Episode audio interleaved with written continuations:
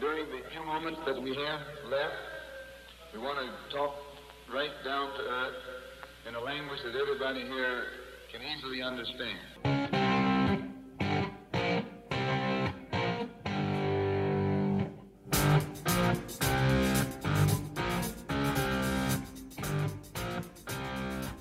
Hola, ¿qué tal? Bienvenidos a este episodio especial de Fútbol Vertical en el cual hablaremos de la definición de las semifinales, tanto de la Copa Asiática como de la Copa Africana de Naciones, pero sobre todo de cómo han quedado configuradas las finales de ambos torneos. Así que sin más tiempo para perder, comenzamos con lo ocurrido en Qatar este martes. Porque en tierras catarís este martes la selección de Jordania, ojo, atención con lo que voy a decir, la selección de Jordania derrotó y eliminó a la selección de Corea del Sur al derrotarla dos goles por cero. Anotación de Yassan al Namait al minuto 53 y de Musa al Tabari al 66 fueron suficientes para que el combinado jordano dejara en el camino al surcoreano. Y aquí, antes de pasar al siguiente partido, hay varios puntos, varios detalles a destacar de este partido.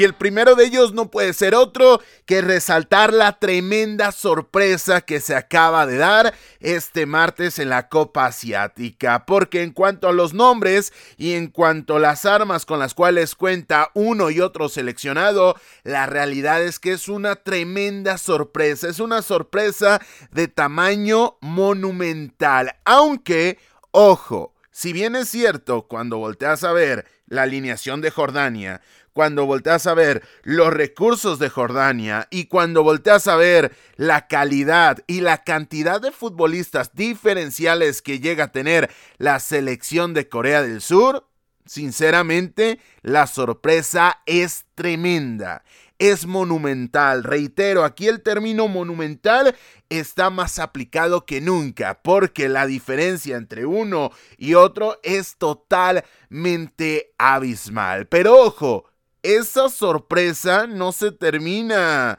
eh, involucrando en lo que vimos dentro de la cancha, porque dentro del terreno de juego la realidad es que ganó el equipo que más lo procuró, ganó el equipo que mejor trabajó y ganó el equipo que más hizo para quedarse con la clasificación. Esto habla muy bien del conjunto de Amokta, pero habla muy mal del equipo de Jürgen Klinsmann, el técnico alemán, que fracasó con la selección de Estados Unidos. Bueno, no sé si, si termina por cumplirse el término absoluto de fracaso, pero no tuvo la más destacada de las participaciones. Fracasó en Alemania en el 2006 en la búsqueda de conseguir el título con una generación alemana que, tampoco era la más potente, pero la realidad es que el trabajo de Jürgen Klinsmann al frente de Corea del Sur al quedarse en el camino en las semifinales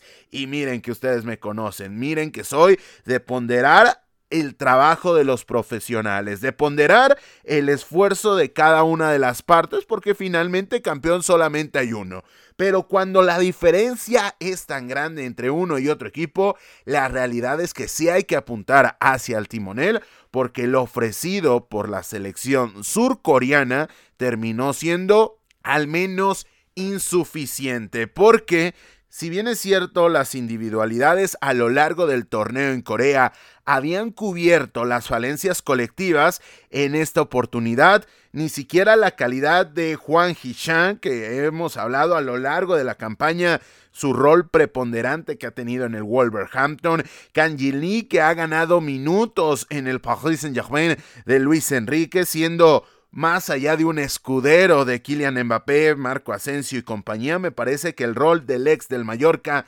cada vez se está viendo mucho más nutrido en cuanto protagonismo y además tienes a jugadores de la talla de Hyun Son que para terminar pronto Hyun Son es el mejor jugador en la historia de Asia. Y teniendo al mejor jugador de la historia de todo el continente, ni aún así te alcanza para meterte en la gran final. Y quedando en el camino no contra Japón, sino contra la selección de Jordania, que hay que decirlo, también hay que señalar y hay que levantar una bandera en honor a la selección de, de, Jordania que tuvo un estilo muy muy particular a lo largo en especial de las rondas eliminatorias. Es decir, en el momento que recuperaba el esérico, rápidamente buscaba verticalizar, rápidamente buscaba terminar la jugada con mayor o menor medida de probabilidades de conseguir la anotación,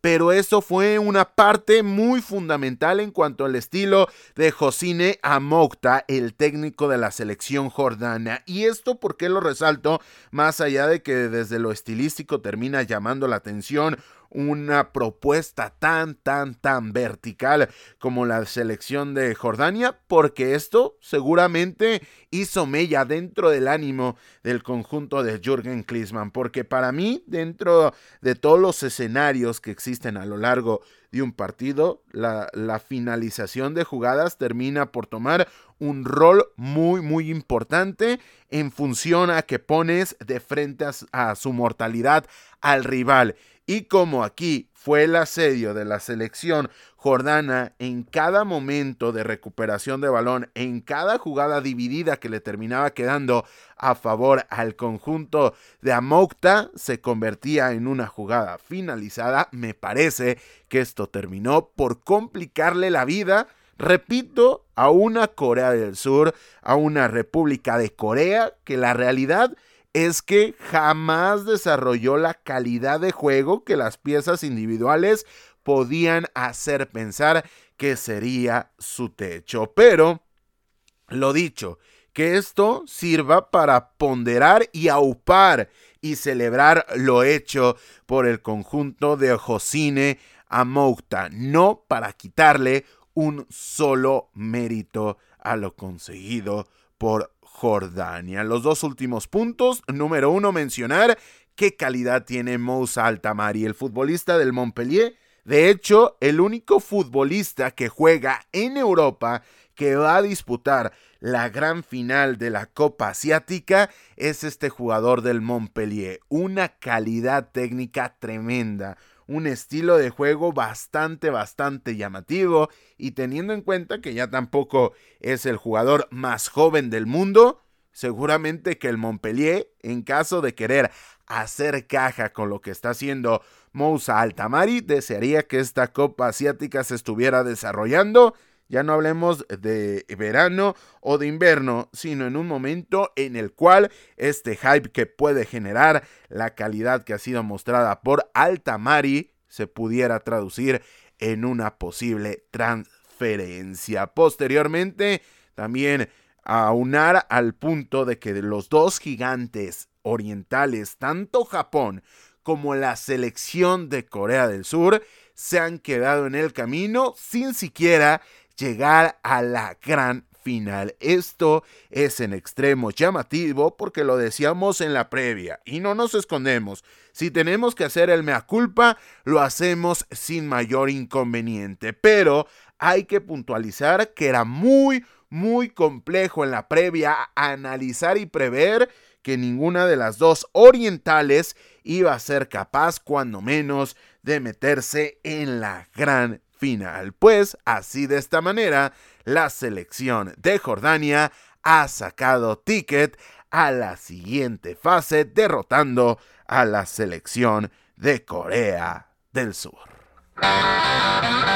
Ya para el miércoles, la selección iraní se quedó en el camino al caer derrotada ante la selección anfitriona el combinado de Tintín Márquez, la selección de Qatar. Y eso pese a que los locales se habían visto abajo en el marcador desde muy pronto con la anotación de Sadar Asmun al minuto 4. Pero 13 minutos más tarde, es decir, al 17, Hassan Gaber con un disparo que se terminó envenenando en un desvío, terminó igualando los cartones. Y Akran Afif le dio la ventaja al 43 al equipo de Tintín Márquez. Sin embargo, Alireza Yahambash, vía penal al 51, igualó los cartones y cuando ya era mejor de manera contundente el conjunto catarí, Almoez Ali al 82 puso cifras definitivas en este partido. Aquí hay varios puntos a destacar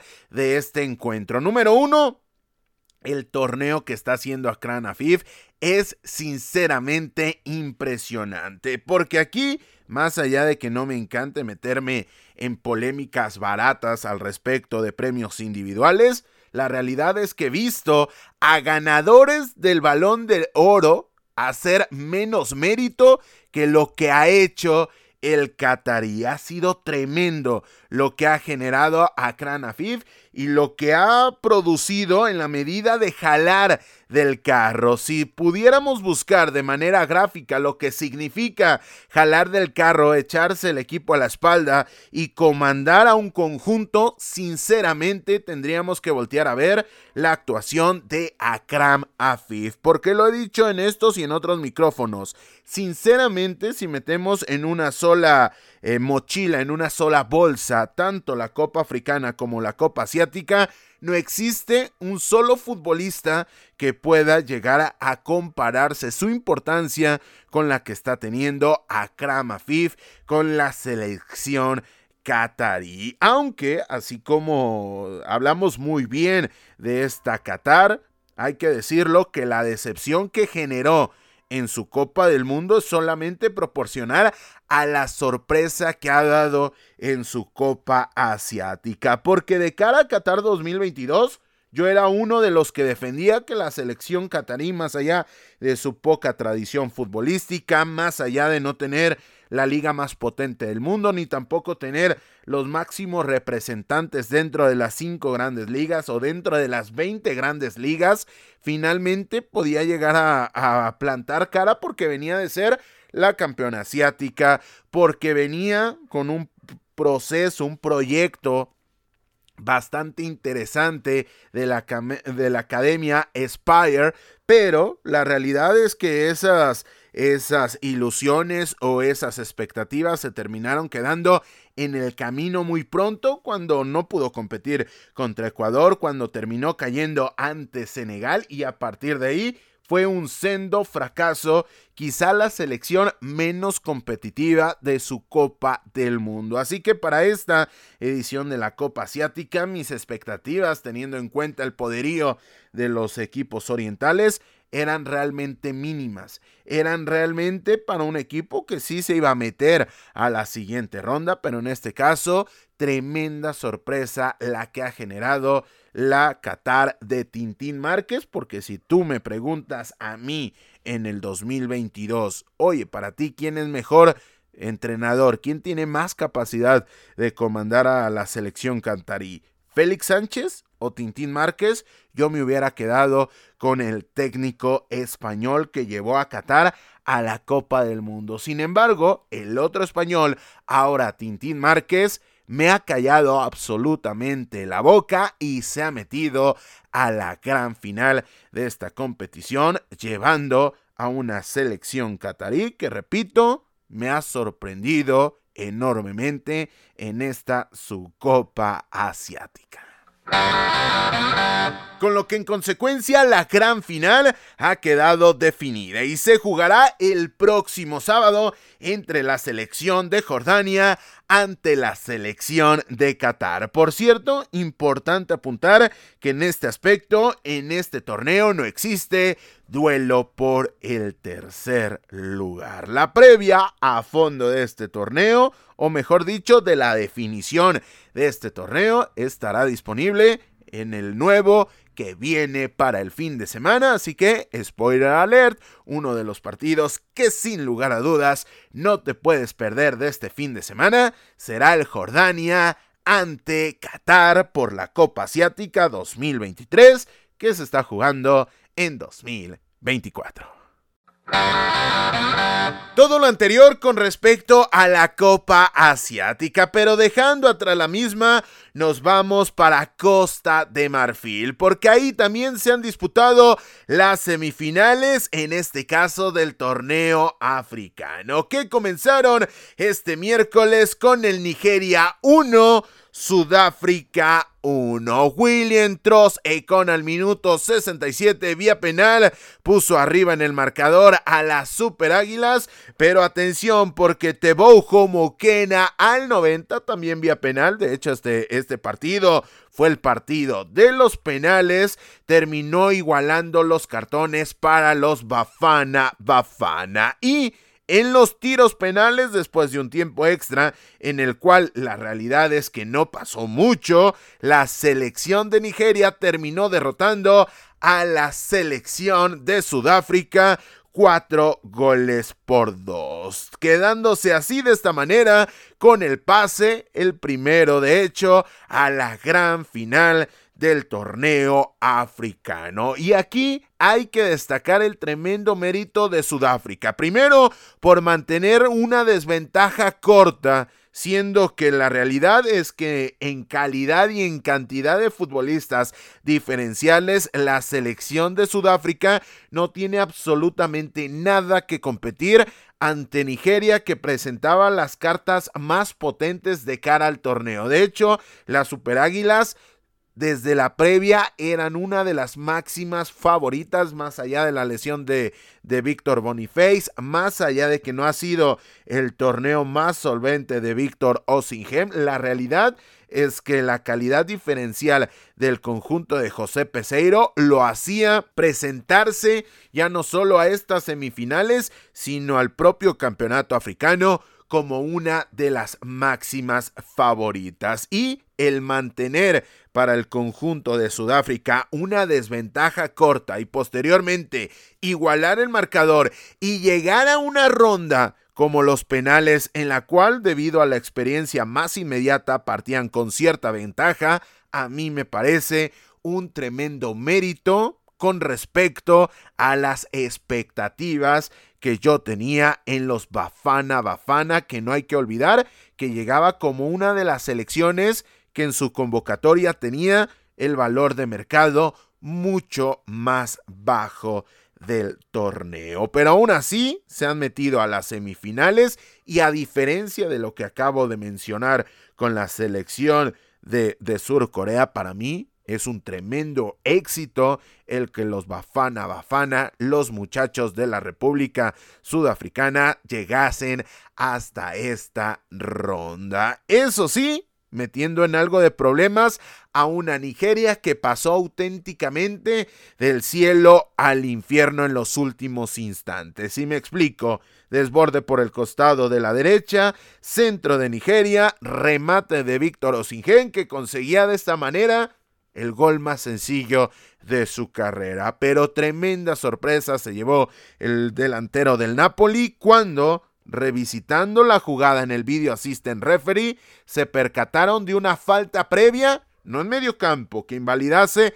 el 1 a 0, sino dentro del área de la selección de Nigeria. Con lo cual, del posible dos goles por cero que le daba la clasificación en los 90 minutos a la selección de José Peseiro, que también hay que hablar bien, más allá de la calidad de sus futbolistas, del trabajo que ha hecho José Peseiro al frente de estas Super Águilas. Eso, el posible dos goles a cero, se terminó convirtiendo en la posibilidad del uno por uno que Moquina terminó convirtiendo y terminó mandando al alargue este partido. Pero lo dicho, la selección de Nigeria, sin muchos juegos artificiales, sin desarrollar un estilo de juego exuberante, se ha metido a la gran final. En la gran final en la cual enfrentará a Costa de Marfil, porque la selección costa marfileña derrotó un gol por cero al combinado de la República Democrática del Congo, con solitaria anotación de Sebastián Aller al minuto 65. Y de esta manera, la selección anfitriona se ha clasificado al partido grande en un torneo en donde estuvo en terapia intensiva desde prácticamente el primer momento. Y de esta manera tendremos una nueva edición de un partido que vimos en la jornada 2, porque hay que recordar, la selección de Costa de Marfil le ganó de manera solvente a Guinea-Bissau, pero posteriormente perdió un gol por cero ante Nigeria y finalmente en el tercer duelo terminó cayendo goleada cuatro goles por cero ante la selección de Guinea Ecuatorial. Y para refrescar un poco la memoria, hay que recordar que esa derrota es la más grande de cualquier anfitriona en la historia de las Copas Africanas de Naciones. Así de tremendo fue el golpe que recibió la selección de Costa de Marfil que destituyó a su técnico, designó a un interino, esperó resultados, esos resultados se terminaron dando conforme los partidos consiguientes se desarrollaron, se metió a la siguiente ronda, dejó en el camino en los penales a la campeona y posteriormente ha conseguido después de pasar por dos rondas el boleto a la gran final de la mano de un ejemplo de vida como lo es Sebastián Aller, que hace no mucho se había tenido que despedir de manera momentánea de los terrenos de juego por un cáncer testicular y ahora está con la selección de su origen, porque hay que recordar que Sebastián Aller pudo haber optado por la selección francesa llegando a una gran final de la Copa Africana de Naciones. Con lo que de esta manera los dos últimos duelos de la Copa Africana de Naciones 2023 han quedado configurados de la siguiente manera. El sábado, Sudáfrica jugará ante la República Democrática del Congo en el duelo por el tercer lugar. Aquí sí hay duelo por el tercer lugar. Y el domingo, Nigeria jugará contra la selección de Costa de Marfil en la gran final del torneo. La previa de este partido, así como de la final de la Copa Asiática, estará disponible en el que viene para el fin de semana. Con esto llegamos al final de este episodio de Fútbol Vertical. Recuerda, suscríbete donde quiera que nos escuches para que te enteres de cuando esté disponible un nuevo episodio. Porque ya lo estás viendo, esta temporada está muy cargada de actividad. Y recuerda seguirnos en redes sociales, no solamente para que te enteres de lo que viene en el proyecto, sino más importante de la actualidad, lo más importante, lo más trascendente del fútbol internacional. Estamos en Instagram y Twitter y nos puedes encontrar en las dos plataformas, Instagram, Twitter, ex como tú conozcas a esta red social con el usuario de arroba vertical Por cierto, mantente pendiente porque en unas horas más estará disponible el nuevo episodio de que viene para el fin de semana. Sin más por el momento y a nombre de todos los que hacemos posible la realización de este podcast, yo soy Carlos Alberto Valdés que te recuerda que no olvides disfrutar del balón, porque el fútbol cada vez es más vertical.